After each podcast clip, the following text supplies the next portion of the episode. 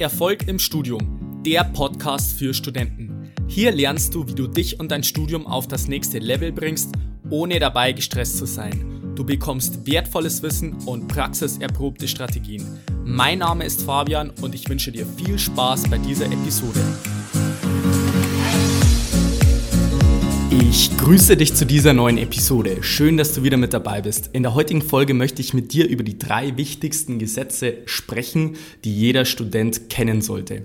Starten wir gleich mit dem ersten Gesetz durch. Das ist das Pareto-Gesetz, auch bekannt unter dem 80-20-Prinzip. Ähm, ist dir wahrscheinlich schon bekannt, weil es letztendlich so ist, dass die wichtigsten 20% des Inputs 80% des Outputs liefern. Wie gesagt, es ist, äh, hört sich im ersten Moment relativ cool an, weil man sagt, man hat jetzt nur 20%, das ist ja ein relativ kleiner Teil, den man drauf haben muss. Das sind letztendlich die Schwerpunkte in der Klausur und die liefern ja schon 80 Prozent des Outputs. Äh, das ist ja grundsätzlich eine coole Sache. Genauso ist es auch beim Arbeitsaufwand. Das heißt letztendlich, wenn du sagst, du steckst 100 Prozent Arbeitsaufwand rein, dann erreichst du damit 100 Prozent des Ergebnisses. Und wenn du nur 20 Prozent des richtigen Arbeitsaufwands reinsteckst, dann erhältst du schon mal 80 Prozent des Ergebnisses. Das Problem ist aber bei den meisten Studenten, dass die sich völlig auf die falschen 20 Prozent sozusagen fokussieren. Das heißt letztendlich, dass sie vielleicht unterm Semester schon ein bisschen was machen. Sie gehen zum Beispiel in Vorlesungen, sie gehen in Übungen, sie machen bestimmte Hausarbeiten und so weiter. Aber das führt dazu, dass sie sich am Ende des Tages auf die falschen 20 Prozent äh, beschränkt haben und deswegen auch nicht die gewünschten Ergebnisse haben, die sie sich letztendlich erhofft hatten. Also um das Ganze ein bisschen äh, einfacher zu formulieren, das ist so, das kannst du dir so vorstellen, du musst erstmal die 100 Prozent kennen, damit du erst die wichtigsten Schwerpunkte sozusagen identifizieren kannst und nicht von Haus aus schon sagst, okay, ich beschränke mich jetzt in in meiner Vorbereitung eh schon auf die 20 äh, Prozent. Das werden schon die 20 wichtigsten Prozent sein. Das ist meiner Erfahrung nach nicht so, dass es dann äh, letztendlich reicht, beziehungsweise dass man das so, so, einfach machen kann. Und meiner Erfahrung nach ist es besser, wenn man sagt, man sagt jetzt nicht äh, ein, zwei Wochen vor der Klausur, mache ich jetzt die wichtigsten Sachen, um durch die Klausur durchzukommen oder um zu sagen, hey, ich möchte jetzt das Bestmögliche für dich rausholen, weil das meistens nicht ganz ausreicht. Deswegen ist es meiner Erfahrung nach so, dass das Ganze mehr Sinn macht, wenn man diesen Lernprozess entzerrt, in dem Sinne, dass man sagt, hey, äh, ich fange jetzt am ersten Tag des Semesters schon mit der Klausurvorbereitung an. Ich mache kontinuierlich was, beschränke mich auf die 20 wichtigsten Prozent, bin kontinuierlich dabei, kriege vielleicht sogar schon die Schwerpunkte raus, wo der Professor Schwerpunkte liegt, beschäftige mich zum Beispiel schon äh, relativ früh mit dem Thema Altklausuren, falls zum Beispiel bei bestimmten Fächern Altklausuren gibt das ist das, was ich halt immer, mir, immer wieder selber erfahren habe in meinem eigenen Studium an der TU München, dass es letztendlich Sinn macht, diese Schwerpunkte während dem Semester schon zu identifizieren, um letztendlich hinten raus genau zu wissen, was sind letztendlich die 20 Prozent, die 80 Prozent des Outputs liefern. Und wenn man dann sagt, man möchte jetzt noch den extra Weg gehen, dann kann man letztendlich auch noch die 20, 30, 40 Prozent mehr an Arbeit reinstecken, um letztendlich die Top-Note sich abzusahnen. Das war das erste Gesetz. Das zweite Gesetz ist das Parkinson Parkinson'sche Gesetz. Äh, das ist auch relativ interessant. Da wurde mal eine Studie durchgeführt und zwar ist es nämlich so, dass an einer Uni, ich weiß jetzt nicht mehr genau, welche Uni das war, wurde eine Hausarbeit vergeben und die Studenten hatten einerseits drei Tage Zeit, dann ähm, hatte die zweite Gruppe drei Monate Zeit und die dritte Gruppe drei Wochen. Also drei Tage, drei Wochen, drei Monate. Und das Interessante war, dass die Leistung am Ende bei allen Versuchsgruppen gleich war. Also man könnte ja meinen, die, was am längsten Zeit hatten, die hatten dann die beste Arbeit, aber das war nicht der Fall, ganz im Gegenteil. Wie gesagt, die Gruppe, die nur drei Tage Zeit hatte, die hat sich dann in den drei Tagen richtig ins Zeug gelegt, hat dann richtig, äh, sage ich mal, die Performance so weit an den Tag gerufen, dass sie sich auch teilweise nur auf die wichtigsten Sachen beschränkt haben und nicht die ganze Zeit prokrastiniert haben und nicht 100.000 Quellen äh, recherchiert haben, sondern sich auf das Wichtigste beschränkt haben. Und am Ende des Tages war unterm Strich die Leistung bei den Studenten äh, in dem Sinn gleich und deswegen ist es vielleicht für dich auch eine interessante Erkenntnis, weil wenn du sagst, hey, du hast jetzt drei Monate Zeit, dann gibt es vielleicht auch einen Weg, wie du das Ganze in drei Wochen schaffen kannst.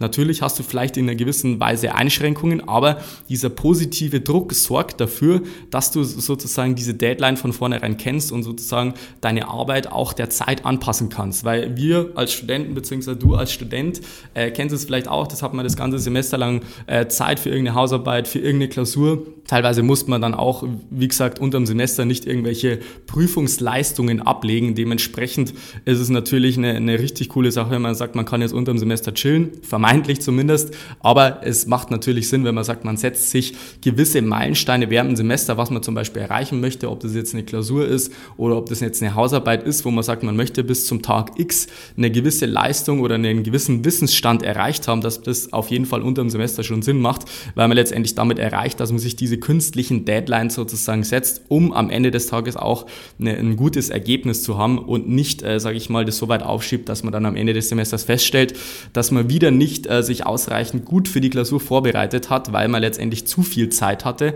Und das ist letztendlich der Hintergrund hinter diesem Parkinson'schen Gesetz, dass sich die Arbeit immer in dem Maße ausdehnt, wie viel Zeit das man hat. Und deswegen mein Tipp an dich, setz dir selber künstliche Deadlines, auch schon während dem Semester, setz dir bestimmte Meilensteine, dass du sagst, okay, das möchte ich jetzt nach diesem und jenem Tag erreicht haben, damit ich letztendlich dann, sage ich mal, auf meiner Tour bleibe oder beziehungsweise auf meinem Weg, da wirklich meine Ziele zu erreichen und nicht zu sagen, okay, ich habe jetzt das ganze Semester lang Zeit, schauen wir mal, was das so bringt und am Ende des Tages stellst du fest, dass du hinten und vorne nicht hingekommen bist und wenn du sagst, du kannst das Ganze zeitlich entzehren, du setzt dir selber Deadlines, dann kannst du das Ganze relativ entspannt, sage ich mal, während dem Semester auch angehen.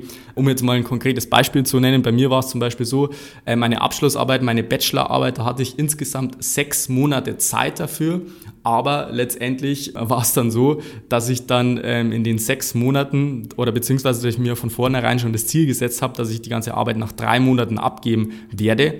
Und das hat dazu geführt, dass ich fast eine Punktlandung nach drei Monaten hingelegt habe.